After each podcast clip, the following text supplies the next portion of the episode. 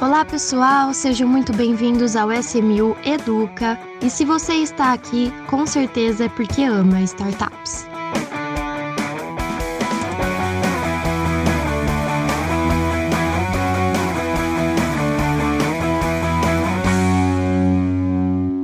Olá pessoal, é, estamos aqui para gravar mais um episódio do SMU Educa.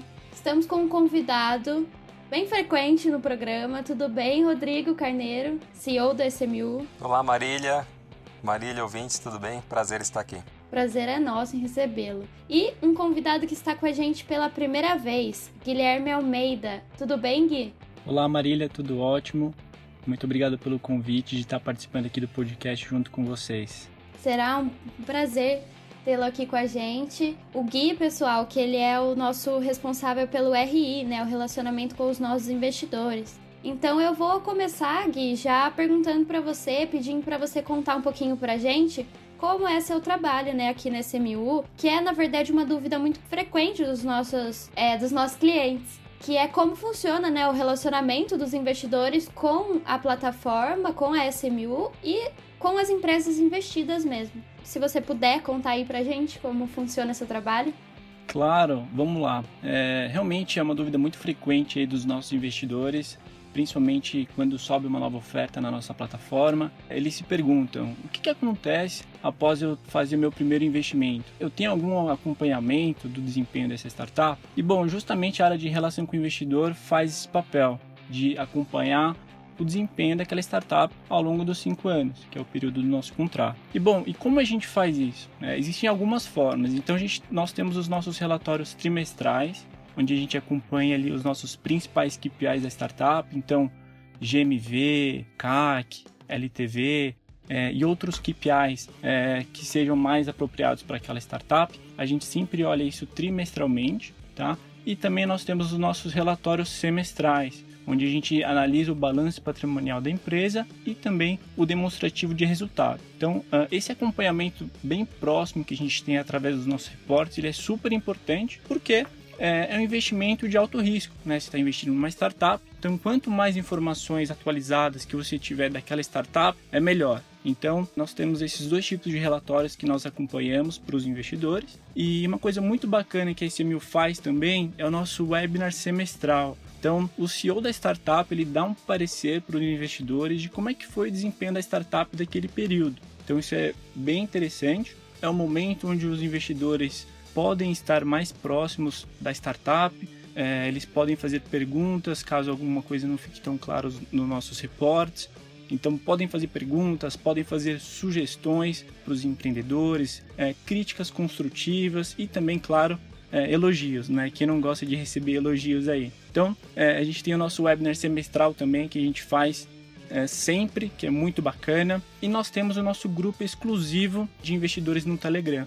Então é uma outra forma de comunicação aí que a gente tem dentro da área de relação com o investidor para a gente se comunicar é, referente à startup que ele investiu. Então a gente fala ali também sobre os números da startup dentro do Telegram. É, a gente faz alguns updates também quando as startups saem na, nas mídias. É, a gente sempre faz essa, essa atualização para os investidores, que é muito legal também. Além do webinar semestral, é, ali também no, no, grupo do Telegram, os investidores eles podem é, praticar o smart money.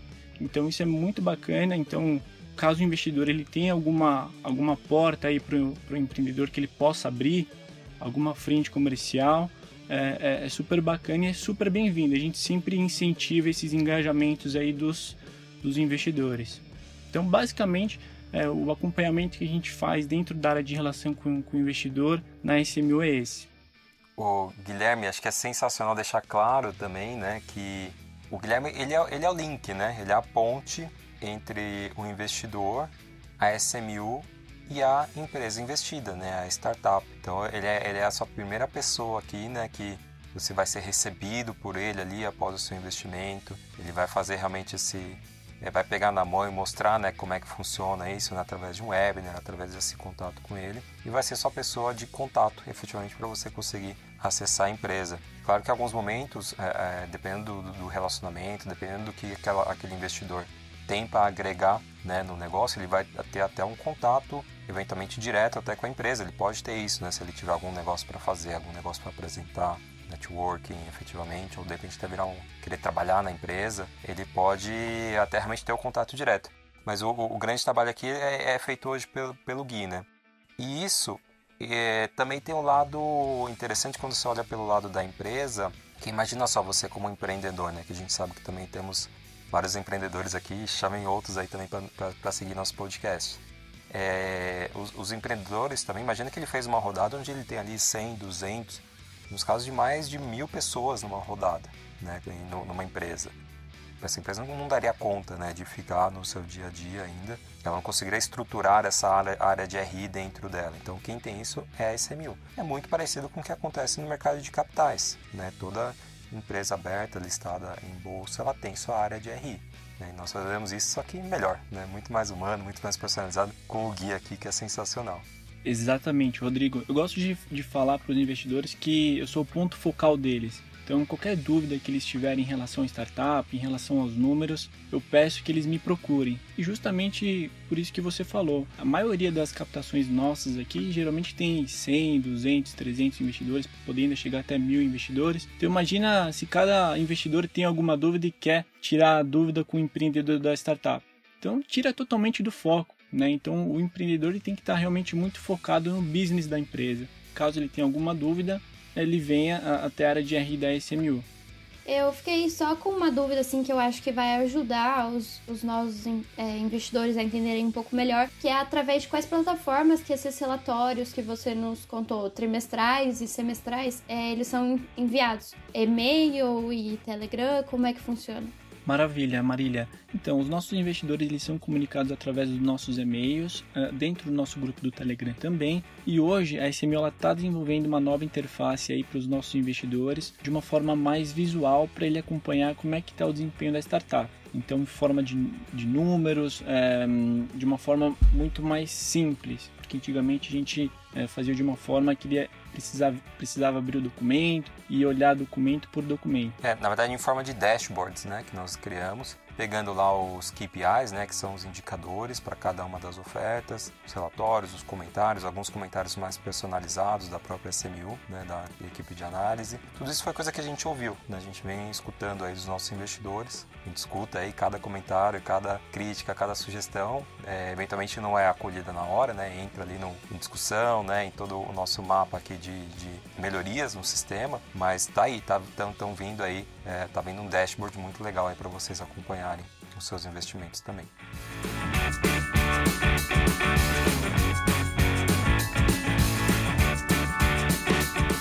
E agora, é, pessoal, eu queria ver com vocês assim, tá? É, eu acho que eu, pelo menos, e acho que os nossos ouvintes também conseguiram entender muito bem como funciona esse relacionamento entre nós, empreendedores e investidores, nós SMU, né? E agora eu acho que seria bem legal explicar para eles como é que funciona o pós cinco anos de contrato. Então, assim, como vocês já disseram, nossos contratos têm em média cinco anos, né? E aí eu queria explicar um pouquinho agora para os nossos ouvintes. Bateu os cinco anos, o que que acontece? Perfeito, Marília. Então, é, a gente faz todo esse trabalho de relação com o investidor ao longo desses cinco anos, esse acompanhamento bem próximo da startup, para a gente tomar a melhor decisão no final do contrato. Se é, realmente a gente vai querer converter o mútuo conversível em ações ou a debenture é, conversível em ações, é, para a gente realmente se tornar sócio daquela empresa. Então, é, a gente vai ter acompanhado durante os cinco anos e aí a gente só vai querer realmente converter se a empresa estiver entregando bons resultados, se a empresa cresceu nesses últimos cinco anos. Caso contrário, a gente não queira converter, a gente vai ser uma decisão que significa que a empresa não uh, cresceu suficientemente, uh, ela não entregou bons resultados, e a gente não quer realmente se tornar sócio daquela empresa complementando aqui, Gui, é exatamente isso, né? Acho que dois pontos só que eu queria colocar. Por que cinco anos, né? A gente percebeu que, assim, durante esse período não adianta, é, é antes disso, esperar já um resultado. Ele acontece. Temos casos aqui que aconteceu é, em poucos meses, a empresa já teve grandes evoluções, né? Já começou a receber proposta de ser, é, para ser comprada é, não se concretizou, mas em poucos meses já teve. Então já poderia ter um êxito assim em dois meses pós-investimento. Mas cinco anos acaba sendo um período interessante, né? A gente vem comprovando aí com os êxitos que nós tivemos, né? Do, da SMU, da Noveu, outros que estão engatilhados, que é um prazo legal para a empresa se provar, para a empresa fazer sua, suas próximas rodadas e eventualmente já ter ali propostas, né? Para colocar na mesa para esses investidores. Ou convertê-los, né? Então já é um prazo que eventualmente essa empresa já se tornou uma SA, né, uma sociedade anônima, se ela não era ainda, né, se ela emitiu ali o seu mútuo conversível, é, ela, você, a gente sugere que não se converta quando a empresa ainda esteja como limitada. Então, assim, chegou lá nos 5 anos, ela virou uma limitada? Ainda não. Então, o investidor espera. É, mas ela está bem? Tá. Vamos conversar com a empresa? E aí, por isso que é importante o sindicato, a SMU ser líder do sindicato, porque isso é um papel nosso né, de, de intermediar, de conversar com a empresa. A gente nunca deixa esse gap, a gente está sempre conversando com a empresa, então a gente já sabe mais ou menos. É, mas fala, empresa, legal, ó, o seu contrato venceu. Vamos, por exemplo, fazer uma prorrogação, né, para você virar uma SA nesse meio tempo e os investidores converterem. Essa é uma opção, né? Ou não, ela já é uma SA, legal, vamos converter. Né? Quais são as condições? Qual é o acordo de acionistas que vai ter ali se ainda não está estabelecido? Né? Em quais, qual tipo de ação se ainda não está estabelecido? Essa, esses investidores vão entrar. É importante dizer que pela CVM 588, a opção de conversão hoje é sempre do investidor.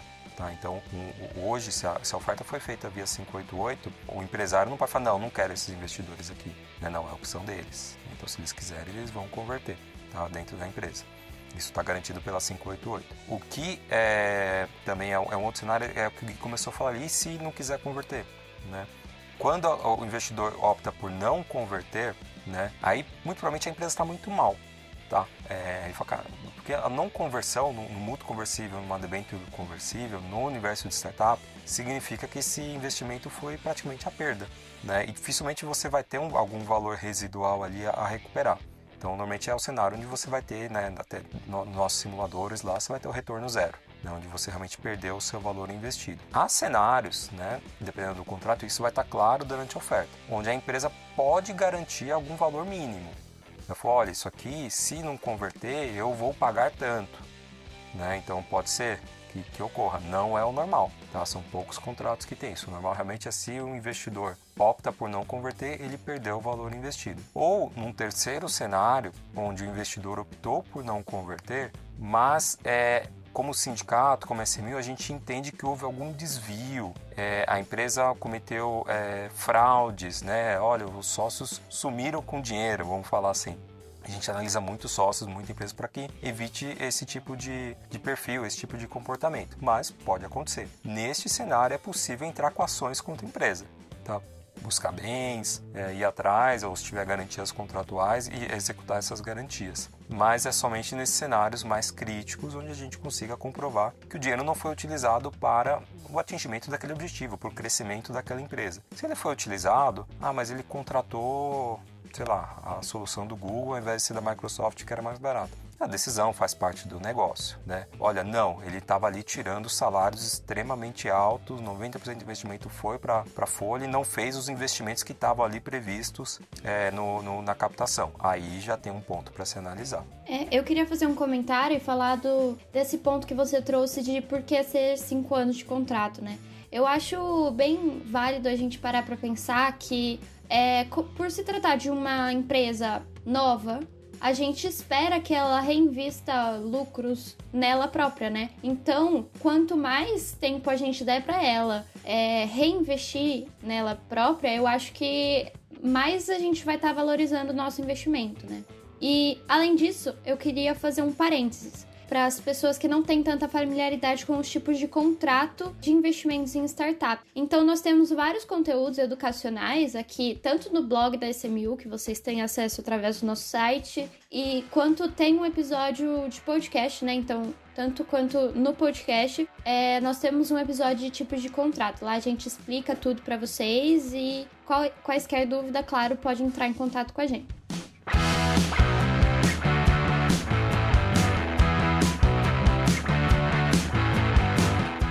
Eu acho que sua fala foi bem completa, assim, a gente conseguiu entender muito bem o que acontece o pós cinco anos de contrato. Mas agora eu queria ouvir de vocês a respeito de, da diluição.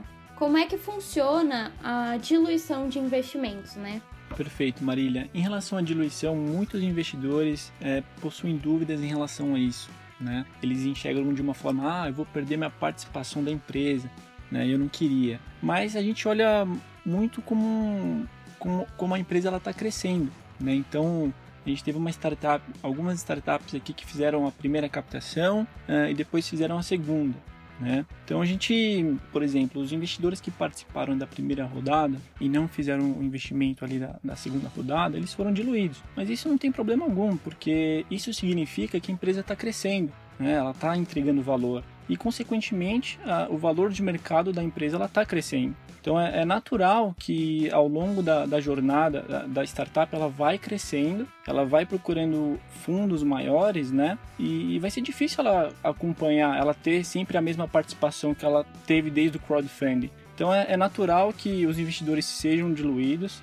É, muitos deles ficam chateados, tristes com isso, mas de forma alguma é, eu sempre gosto de dar um exemplo para exemplificar isso. Né? Você gostaria de ser sócio de uma empresa você tem 10% de participação e ela vale 1 milhão de reais, ou você prefere ser sócio de uma empresa que você tem 1% de participação e ela vale 500 milhões de reais? Então, é, é a mesma conta que a gente pode trazer aqui para o nosso universo de startups. Perfeito, Gui. Eu queria complementar o seguinte: é, qual cenário né, que a, a, a diluição é nociva né, para o investidor? Existe um cenário quando as rodadas subsequentes de captação, é, se elas ocorrerem num valuation, né, numa avaliação da empresa menor do que o que esse investidor entrou. Tá? Isso, isso, é um problema. Então, normalmente os contratos eles podem ter cláusulas que chamam, são chamadas de antidiluição, ou seja, ele só vai ser diluído, ou seja, a participação dele só vai reduzir se a rodada de captação for é, abaixo da rodada que ele entrou porque senão pode ser é, é pode ocorrer ali aquela historinha meio Facebook assim né aquela coisa que é, você dilui o, empreendedor poderia diluir propositalmente os seus investidores né, para voltar a ganhar, a, a, tirar o poder deles, né, a, a prejudicá-los. Normalmente essa, a, as cláusulas protegem disso, né? Olha, em futuras rodadas, em rodadas abaixo do valuation que você entrou, você não será diluído. Tá? Isso é importante colocar. É, outro detalhezinho importante para você olhar na questão da diluição é que normalmente os, as empresas elas podem diluir não só em eventos de captação, mas também em eventos de é, criação de vesting, ou seja, separar um pedaço da companhia, um percentual, para dar para os seus funcionários e, e futuros executivos. Normalmente quando a empresa, por exemplo, pega, olha, vou separar, ela está crescendo, está dando certo, chegou a hora que ela precisa contratar medalhões do mercado. Né? Ela está já ali chegando numa série A, por exemplo, é, ela precisa contratar gente boa, gente com muita experiência, ou pegar do concorrente, pegar de uma startup que está indo bem e trazer para cá, né? Trazer um cabelo branco e tal. Para trazer, ele vai ter que dar participação para essa pessoa. Então, o vesting, ele vai falar o seguinte: olha, vou separar um pool aqui, né? Um, mais ou menos 10% da empresa para trazer é, 10 executivos novos aqui para a empresa, ou 5 executivos, e distribuir o restante para quem está ralando aqui desde o começo com a gente. É, esses 10% vai diluir todo mundo. Né? Então isso é importante. Então normalmente coloca-se um limite. Olha, nos contratos é, os investidores vão ser diluídos, né, e sócios e todo mundo, é, em situações vesting em até X%. No máximo, prática de mercado é, é algo próximo de 15%. Até 15% é bem legal é aceitável. Olha, no máximo 15% de diluição né, é aceitável para você criar ali um, um, um, option pool, né, criar ali suas regras de vesting e diluir. Mas aí é todo mundo que está sendo diluído. Tá? E uma, um terceiro ponto que eu gosto de comentar sobre vesting, que acho que foi assim que, que, que eu aprendi, isso fica muito claro. Né? É, você entrou lá, você tem um, um cotas né, da, da, daquela empresa. Na próxima rodada, aquela empresa emitiu mais cotas em troca de dinheiro. Você, investidor que entrou, né, nesse momento de diluição, você continua tendo as suas cotas. Né? Sua, sua cota cresceu, né? o valor dela aumentou. O que você não é dono? Você não é dono do próximo dinheiro que entrou. Você não tem direito do próximo dinheiro. Então, se a empresa realmente cresceu aquele, aquele, sei lá, X milhões por conta de capital injetado, aquele dinheiro que entrou, você não faz jus né? Porque ele é dinheiro, ele não é crescimento da empresa. O crescimento da empresa você captura. O dinheiro que entrou, não. A não ser que você faça, né, o que a gente chama de follow-on, você realmente acompanhe o seu investimento, você faça uma antidiluição, né? Então, em alguns cenários, os investidores têm esse direito e aí ele vai ser chamado, olha, vamos fazer uma rodada aqui de diluição, a empresa está fazendo uma rodada com fundo, para você manter o seu mesmo percentual, né, a quantidade de cotas nunca muda é, que você tem. Mas para você manter o seu percentual, você vai ter que aportar mais tanto, quer ou não. Né? Às vezes essa opção é dada. Nós tivemos já casos aqui, tivemos rodadas onde isso aconteceu. Vou dar o um nome, por exemplo, no Apetite. O Apetite teve uma rodada que foi é, para os investidores que não queriam ser diluídos fazerem a sua rodada. A SMI organizou isso. Perfeito. Então coloca isso na cabeça. Existe um bolo, você tem uma fatia dele, essa sua fatia não muda. O que vai mudar é que às vezes esse bolo vai se tornar maior. Tá? O que foi adicionado ali, que é o dinheiro, você não tem dinheiro, mas o que ele cresceu, você tem direito. Muito claro, ainda mais essa, essa metáfora que você trouxe, Rodrigo. Eu achei que ficou, ajudou bastante a entender, principalmente iniciantes, né? Que ah, por não estar tá familiarizado com os termos e tudo mais, acabam se perdendo um pouco e achei que ficou muito bom e muito claro.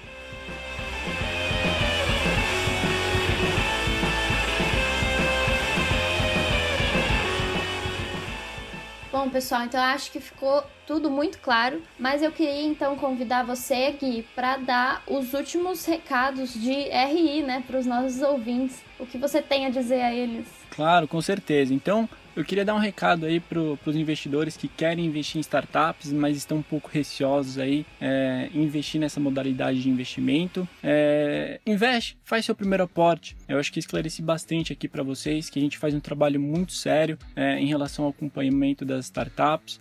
Então, se você quer continuar mais, mais próximo é, do universo de startups, de querer ajudar os empreendedores, dar dicas uh, de como eles podem melhorar o negócio deles, enfim. Então, é uma ótima oportunidade de você é, participar de uma rodada de investimento e, e, e claro, faz um aporte é, que você se sinta confortável uh, em relação à sua carteira de investimentos. Exato. Eu acho que aqui, é, para quem tá, tá começando, como o Gui falou, e para quem já tá, é sempre bom olhar e depois, né? Legal, gostei da empresa, investir e depois. O depois é aqui. Depois tá aqui o Gui e a, e a área de RI, né? Que, pô, e o Gui não foi escolhido à toa, uma pessoa muito técnica, muito analítica, uma pessoa calma, né? Que gosta de conversar. Então é, ele tá aí, né? Dá, dá para perceber que o Gui é uma pessoa bem agradável para conversar, tem bastante paciência com todo mundo, né? São, tem investidores que já estão no nível mais avançado, outros são intermediários, outros é, é, são iniciantes. Não tem problema, a gente tem paciência, a gente explica ali todas as terminologias, tudo que está acontecendo para todo mundo. E para o empreendedor, o RI também é uma mão na roda. Então, você que quer captar, saiba que a SMU faz esse trabalho. É super importante e não é cobrado, está dentro do nosso FII normal aí de, de trabalho, faz parte do nosso negócio da nossa, é, como a gente investe também, então faz parte. O RI também é para nós, né? Para nós mesmo também ele funciona. Então você empreendedor, existe uma área aqui que vai cuidar é, do, do, seu RI e fazer essa ponte. Isso é super importante. Fique tranquilo em relação ao crowdfunding. Você não vai ter aí é, dor de cabeça nessa área.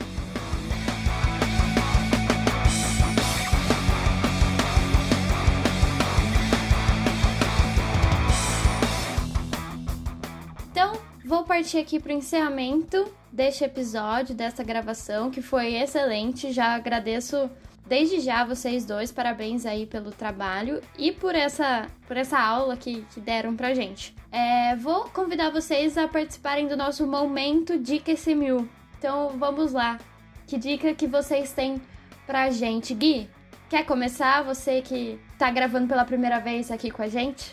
Claro, vamos começar por mim. Bom, eu separei um site aqui muito legal que é que ele se chama Radio.garden. É, eu gosto muito de ouvir música, então se pudesse eu escutaria música o dia inteiro. Uma pena que eu não posso. Mas bom, e eu gosto de ouvir vários tipos de música. Então nesse site, quando você acessa lá, é, basicamente tem o planeta Terra e tem vários pontinhos verdes que são as rádios de determinadas cidades. Então você pode ouvir música do mundo inteiro praticamente. Então, é, do Japão, da Austrália, do Canadá, é, dos Estados Unidos, é, da Itália, da Europa, enfim. Então é, é bem bacana. Então sempre quando eu estou procurando uma música nova, eu sempre acesso esse site aí e escuto pelo menos uns 30 minutinhos. Muito legal. Eu já conheci esse site também e eu adoro. E de curiosa mesmo olhar o que está acontecendo lá. Rodrigo, sua vez. Legal, vou falar aqui, é, aproveitando que a regulação, né, a CVM 588, que cuida de crowdfunding, regula o crowdfunding, completou quatro anos agora é, de, de, publicação, né, é, vou falar da uma associação que foi muito importante, né, que ajudou bastante, foi muito ativa e ainda está bem ativa, que é a Crowd Invest. Tá? Associação de Crowdfunding. O site dela é equity, com y no final, .org.br. Então lá, se você é uma plataforma, você consegue se associar. Você que é investidor, você consegue ver se a se a plataforma é associada, né? Então a gente vem fazendo bastante trabalho junto à CVM em relação ao mercado secundário, em relação à autorregulação, participando de outras audiências públicas, realmente trabalhando em prol aí do desenvolvimento do, do mercado de crowdfunding brasileiro, né? E de uma certa forma do mercado de capitais, por que não? Então é importante você olhar lá, ver os associados, saber ali que quem está é, é, associado tem uma, uma, uma, camada a mais ali de, de, de, segurança e também de nível de excelência, tá? Então equity.org.br, importante dar, legal dar uma, uma olhada ali. Claro, bem legal para quem quer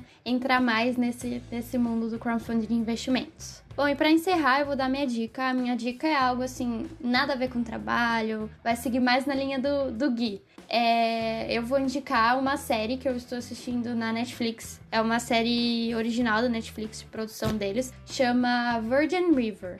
Era uma série que eu tava um pouco receosa para assistir, porque eu achei que ela ia ser meio bobinha, meio simples. Mas não, apesar dela ter dela ser mais não ter nada de suspense, nem muito assim, ela é uma história que tá me surpreendendo, na verdade. É uma, ela conta a história de uma moça, uma mulher de cidade grande que muda para uma cidade de interior, achando que a vida dela vai ser tranquila, porém não vai não, não está sendo muito não. Acabou de estrear a terceira temporada e eu já acabei em poucos dias, mas enfim, é, tá muito legal, é o meu momento de, de descansar a cabeça. Eu assisto essa série e indico para quem gosta de algo mais calmo. Bom, então ficamos por aqui hoje, pessoal. Muito obrigada novamente pela participação e muito obrigada a vocês, nossos ouvintes. Não esqueçam de deixar o feedback de vocês nas nossas redes sociais, arroba SMU Investimentos no Instagram. E são sempre muito bem-vindos, porque nós vamos sempre nos aprimorar com o feedback de vocês, né? Então não esqueçam de deixar lá. Guilherme, Rodrigo, de novo, muito obrigada pela participação e muito obrigada pela aula. Obrigado, Marília. Foi um prazer estar aqui com vocês. Espero participar de algum outro podcast novamente. Um abraço. Obrigado, Gui. Cara, deu show e com certeza vai ser convidado aí para mais temas. Então, investidores, mandem aí o que vocês querem que o Gui explique mais sobre relações com investidores, pós-investimento, o que, que acontece. Obrigado, Marília. E, gente, smu.com.vc. Faz lá seu cadastro para receber mais novidades aí nossas. Valeu, até a próxima. Isso aí, abraço, pessoal.